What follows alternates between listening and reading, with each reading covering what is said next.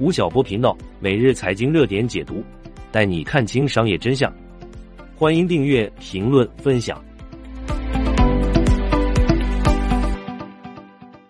我们做新国货的推广已经有七年时间了。二零一五年，我写过去日本买只马桶盖那篇文章，其实引起了很大的争议，但是他提出了很好的课题。就是中国出现了很多愿意为美好商品买单的消费者。那一年年底，国家提出了供给侧的结构性改革，我们也看到故宫等开始把中国文化和商品进行链接。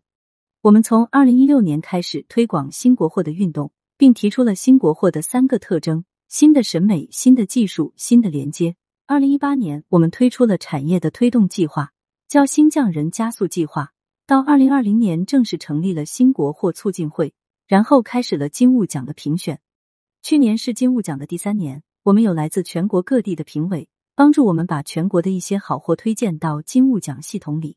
第一届参评的企业有四百八十多家，到了第二届有九百七十多家，去年的第三届有一千五百八十多家企业。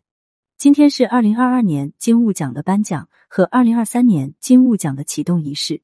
从二零一五年开始到现在。我们的新国货运动已经经历了一轮周期，这期间发生了很多的争议淘汰。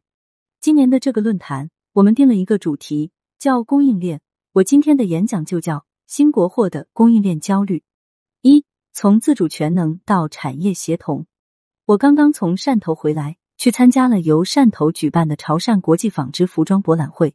汕头有两个很有趣的行业，一个是内衣，整个汕头地区的工业产值三千亿。三分之一是纺织服装，也就是一千亿，而一千亿中八百亿是内衣。其中，中国女孩子穿的 bra 文胸有百分之六十是汕头生产的。但去了以后，发觉一个情况很有意思。来接待我的好几位汕头纺织服装行业的企业家朋友，他们做内衣都是从一九八零年代末做起的，做到现在规模两个来亿。也就是说，在汕头，我们都看不到一些很大的企业。全中国女生百分之六十的 bra 是那边提供的，但是他们当地并没有一些很好的品牌。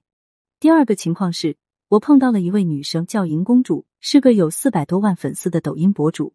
她告诉我，她一场直播可以卖掉二十万条收腹裤，在抖音卖女生内衣卖到前三名。但她面临一个问题：供应链焦虑，卖东西卖着卖着就不知道卖什么了，收到的货质量也良莠不齐。她在汕头待了半个月。但还没找到合适的供应商。随后我去了澄海，那里有汕头的第二个行业，产值五百亿左右，就是玩具。全球百分之三十的玩具是澄海的，那个颗粒玩具就是乐高那样的，百分之六十五是澄海做的。然后遇到一个朋友叫曾航，是军武刺猬面的创始人，他也在那待了几天了。我说你在那干嘛呢？原来他的这个公众号是全国军事迷最多的，全网一千多万的军事迷，他也有卖货。卖的最好的是压缩饼干。后来他经常在后台看到有人跟他说想买军事玩具，比如说军舰，比如说航天器，比如说微型武器，还有军人玩偶等等。所以他这次到澄海去看工厂，去找供应链。在过去的五六年里，有两波发展是非常迅疾的。第一是移动互联网带来了很多内容营销和流量主。我的家在杭州，一些年轻人九五后、零零后经常来找我说：“吴老师。”我一千万的粉丝，然后第二年就不见了。他们很会做流量，但是流量的变现能力很弱。第二，我们这两年看到很多新国货品牌，我们发现有一个很有意思的事情，就是各个赛道，从美妆开始，到服装，到饮料，到小家电，甚至到婴儿用品，两三年之内就会跑出一家企业，干到二个亿、三个亿。我是一九九零年代开始观察制造业的，这个速度放在以前是完全难以想象的。要把全中国的货铺满，没个三年怎么铺得完？建个工厂没有二十四个月怎么建得成？现在都不需要了。要做碗方便面，一六八八上无数多的配套公司可以帮你全部完成，从碗到包装，到里面的填料，到塑料叉子，全都给你弄完。这帮助企业两三年间就可以起飞，然后就来找融资。融资的时候数据都非常好，我估计融资之前都打过一波流量。比如，在过去六个月里面的数据是陡然上升的，融完资以后继续买流量，买完以后就开始走下坡路，因此这三年特别煎熬。我们在媒体上经常看到一些讨论，说原来的几家明星企业这两年这个不行了，那个不行了。这种情况下，你就会发现，大家一个个都变成了短跑选手。二零二三年疫情结束以后，我回望从一九九零年代末兴起的中国第二轮国货运动，我觉得今天很像二零零零年前后。那时候，第一轮的淘汰赛已经结束了，人们对于国货的认知也完成了。中国当年的家电行业，一九九八年，中国家电业在全国前一千一百大商场里面销售量第一次超过了外资品牌，那是个标志性现象。中国人愿意来买国产的冰箱、空调、洗衣机了。这个点到来以后，五年时间里，行业开始大规模的屠杀，最后每个行业就剩下几个品牌，十来个品牌。而在一九九八年的时候，可能有几百个品牌。现在非常像二零零零年那个时期，整个消费市场出现了 K 型化，贫富悬殊越来越大，在创业公司中也出现 K 型化。好的企业未来几年会越来越好，差的企业会越来越差。那么哪些企业会越来越好呢？是一些能够长跑的企业。那么企业如何能够长跑呢？在管理学里面有两个概念，一个叫做木桶理论，一个叫做板凳深度。木桶理论其实跟创业是一种悖论。很多企业创业是靠什么呢？是靠一块板很强，比如特别会做产品，特别会做营销，特别会打品牌，特别会融资，特别会管理。只要有一条板很长。然后找到一个平台，找到一个赛道，就可能获得成功。但是要长期的创业成功，就需要变成木桶。木桶有很多板，从战略、营销、管理到财务、文化、公共关系等等。然后这个木桶里面水从哪里漏走的呢？从最低的那块板漏走。这就是一个成熟企业和一个创业企业之间的悖论。创业企业都是一块板很长，成熟企业则要求每一块板都很长。所以我们常常说，做企业就是一个人间修炼的过程。很多我碰到的创业者说，我不喜欢数据，最后逼着你要去喜欢数据；我不喜欢做制造，最后逼着你要去研究产品，逼着你最后变成了个木桶。第二个叫板凳深度，这个名词最早来自于体育行业。欧洲足球为什么很厉害？不是场上的哪个球员很厉害，最关键的是他们有全世界最好的青少年足球培训系统。他那个板凳深度很深，NBA 球队拼到后来就拼板凳球员，对企业也一样。你拿给大家看的商品是这些，你的实验室里呢？实验室里的板凳深度有多深？在互联网信息时代到来之前，或者说在工业四点零到来之前，一家企业它要形成自己的木桶能力，由一块板很长变得每一块板都很长，而企业的板凳深度要很深，需要靠自主创新。我自己建工厂，我自己建团队，我自己建一个青训体系。工业四点零以后，我们会发觉所有工厂的围墙都被敲掉了。我们到绍兴去，绍兴是中国最大的纺织基地，有一百多万台纺织机。这一百多万台纺织机都被装在每家公司的车间里面，但实际上这其中的百分之三十，大概三十五万台都已经用传感器连接起来了，每年还有十多万台被连接起来。三年后，绍兴的纺织机大概百分之八十都会被连接起来了。当所有的纺织机被连接起来后，意味着什么？意味着全部订单都在一个数据中台中运营了，原来的围墙都被敲掉了。所以，我们看到一个景象，就是原来需要企业自身培养的能力被解构掉。今天的创业很像一个乐高产品，你都可以通过产业的协同来完成你的第一步、第二步乃至第三步。在产业智能化的环境下，我们再来看今天的网红经济。看今天的流量经济，会发觉说产业已经被彻底的结合了。昨天我跟一六八八的于勇在讨论他的一个观点，我很认同。他说有两张互联网，一张叫消费互联网，还有一张叫产业互联网。消费互联网是横着走的，产业互联网是直着走的。在很多年里面，产业互联网和消费互联网是两张网。但是如果我们今天站在新国货这个赛道里面讲，我们做产品。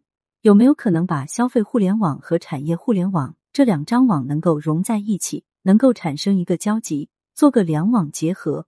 二，供应链平台的新模式。也因此，我们会看到今天的中国供应链平台和供应链品牌呼之欲出。中国今天的供应链平台，我觉得有几种模式。第一种是产业集群的专业分工。我们义乌就是个产业集群，旁边永康就是小五金的一个产业集群。我刚刚去过的汕头澄海就是产业集群。今天中国的区域产业集群有四百个，而且产业集群也在漂移。有一个产品很低级，叫做一次性打火机。最早的一次性打火机是日本在一九七零年代发明的，然后一九八零年代末飘到了中国的温州，所以温州有段时间是中国一次性打火机最多的地方。今天温州还有吗？今天温州很少人干这个东西了。那中国今天的一次性打火机的产业集群在哪里？在湖南邵阳。那么小的一个打火机有两百多个零部件，需要进行很多的配套。再比如我到澄海去。看积木玩具，大家知道全世界最大的积木玩具公司叫做乐高，一年占到整个市场百分之六十五的营收，百分之八十五的利润。它在行业里的地位就跟苹果公司一样。澄海有很多做积木玩具的企业，前几年有什么问题？拼不过乐高，哪个方面都打不过。然后这几年有一个问题被解决掉了，就是文化品牌，比如乐高可能不会跟故宫合作，对不对？他也不知道什么叫三星堆，他不可能做中国的山东舰、辽宁舰，他也不知道流浪地球是什么，所以与中国公司在文化这一块、品牌这一块就很难有竞争。但是接下来碰到什么问题？设计整个工业设计的能力，我们在澄海就看到了这样的公司，专门帮这些公司做设计。第二个什么问题？颗粒，大家玩过乐高、玩过积木玩具就知道，这类玩具的爽感。就靠那个颗粒的精密度，乐高一颗颗粒可以卖一块钱人民币。我们在澄海看到的卖的最贵的颗粒，零售价二毛钱一颗，中间差了八毛钱。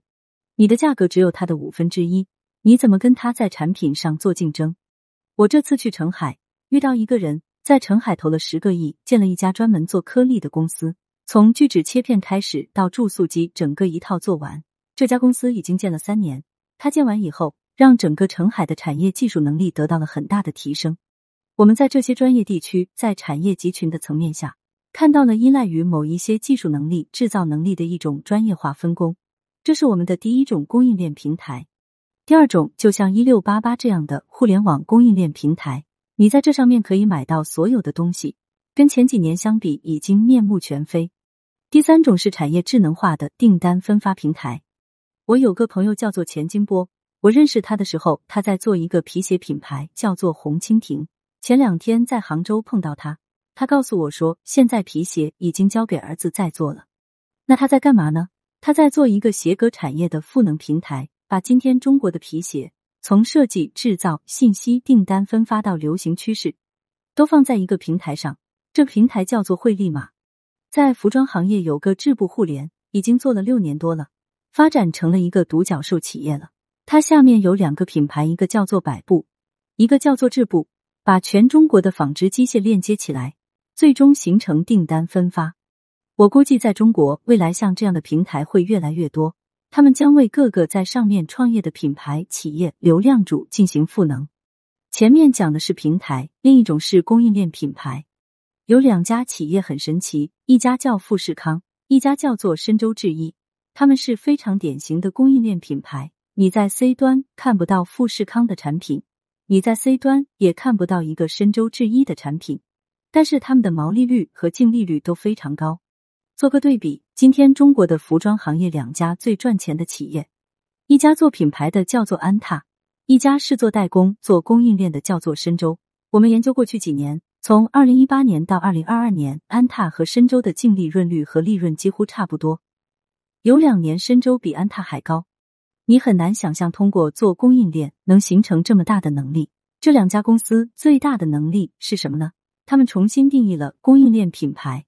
原来有人提出过微笑曲线理论，曲线的左边叫科技研发，右边叫做品牌，中间那个叫做制造，是微笑的下端。富士康和深州制衣做的是把这条曲线拉平了，因为他们拥有了量产化能力和产品的定义能力，同时也拥有了科技的研发能力和制造能力。然后把品牌能力交给了苹果，交给了其他的设计公司。当一家公司有两个能力的时候，那么当年所说的微笑曲线就可能被拉平。第二种是阿里的犀牛工厂，这家工厂已经建了三年多了，它现在可以接收一百件衣服的订单，在四十八小时内完成。这就是 CRM 的一个反向定制能力。我觉得未来中国会出现一个情况，不知道你们同不同意？我们最近看了很多中国的大型智能工厂。比如我们前两天去了云南白药的牙膏工厂，牙膏是一个特别小的品类，全中国一年牙膏才三百来亿，那家工厂一年做六十个亿，占到中国百分之二十四的牙膏销售收入。你们知道这家工厂需要多少人吗？只需要五十个人。我就在想一件事：如果全中国的牙膏市场的百分之二十四只要五十人的话，它就形成了一种核心能力。我们到顾家家居看，去年花三十多个亿建了一个定制家居工厂。一年可以做三十万套。我们到东莞去看慕思建的一个床垫工厂，一天做一万件，只需要两百个人。去到青岛看海尔的洗衣机和冰箱工厂，从一块钢板开始，到最后产出一台洗衣机，只需要三十八分钟。什么意思？说明这些大型公司在过去的三到五年里，通过产业智能化、机器人、传感器这些新的技术能力的赋能，其制造的成本大规模下降。所以，从今年开始到未来三到五年内，那些行业中靠劳动密集型和低成本为主的中小企业会面临一个大规模的淘汰。未来三年将是非常惨烈的。但这些大型公司它所形成的 CRM 的能力，最后会帮助什么呢？帮助那些有想象力的、有流量能力的、有产品叙述能力的新国货创业者，重新完成他们的木桶理论和板凳理论。所以，未来人可能会变得越来越珍贵。当生产线上大规模的人被替代以后，有想象力的创业能力会变得越来越珍贵。这就是供应链品牌给大家带来的一种新的可能性。三、供应链品牌的能力模型：三力三能。美通香薰在一九九五年就开始做香薰，而这个行业又是过去三年中每年增长百分之一百的行业。是你，你会怎么办？美通现在是亚洲最大的香薰制造企业。如何才能够在今天中国每年增长百分之一百的行业中获益？今天我们在现场或者直播间里有很多像美通这样的企业，就是过去十几二十年里面外贸做得很好，而当他们转过身回到中国的时候，怎么跟中国那些流量公司和品牌公司打呢？我觉得这个在未来也是很大的一个课题。当中国的外贸企业要回到国内内需市场的时候。他们怎么跟中国市场的同行形成一种竞争和合作的关系？其实，他们转身做供应链品牌就是一个特别好的出路。我换了一张供应链品牌的能力模型，我把它分成为三力三能。中间这三个东西是所有制造业企业在工业四点零之前和工业四点零之后都必须干的一件事情，即一个制造业企业要能够可持续发展。这三件事情是基本能力。在今天，这些供应链品牌也依然需要有。第一种就是高性价比的制造力，有强大的制造能力，然后能够降低成本，能够提高效率。所有的设备也好，现场管理也好，都是为了能够提高产品的性价比能力。第二种是科技开发的迭代能力，你有一个非常高的科技投入。我们现在非常尊敬的一些企业，每年拿百分之八到百分之十的营收来进行科技研发。第三种是整个制造。要对原材料和整个设备具备一种穿透能力。我们去看冰箱、空调、洗衣机公司，我很少去看他们的展品柜，因为都差不多。我更愿意看他的什么呢？我看他们的模具，看他们的芯片公司。你回到它的原材料，回到它的制造本身去看它的能力。所以，所有的大型公司自工业革命以来，你要发展就这三个东西。你缺一个东西，木桶里的水就流走了。这是我们讲的能力。这个能力在今天仍然是存在的，无非是以更多智能化的方式在进化迭代。但是如今要做供应链品牌，还需要外圈的三种能力。第一种叫做大规模定制的快反能力，比如我们在犀牛工厂看到这种能力。比如你是做服装公司的，在全国有五千家服装店，希望在服装店里放点香薰。这时候如果要跟美通合作，那你对他们一定有要求，说你什么时候给我。我们去年年中秀要给观众做一个定制香薰，我到他们公司去看了以后，提需求说七天你要给我交货，你要帮我做设计，我要来做修改，甚至我来做设计，你要能够完成。如此一来，需要企业有一个大规模定制的快速反应能力。第二，要有一站式的设计能力赋能。第三，要对整个产业人才的培养输出的赋能。这三种赋能在传统制造业里面并不关键。或者在当年还没办法具备，但在今天，在产业智能化的背景下，在这样的一个快速反应的时代，就必须要具备这些新的赋能。是今天中国市场正在形成的一种新的企业成长方式。也提供了一种新的研究方式。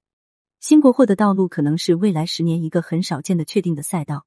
接下来，我们通过模型创新来化解供应链焦虑，一起迎接下一代新国货创业的大爆发。吴晓波老师王牌课程，每天听见吴晓波第七季已经上线喜马拉雅，一百万人都在听的商业日课，带你提升商业认知，发掘商业机遇。点击文稿区链接即可加入，欢迎你一起来学习。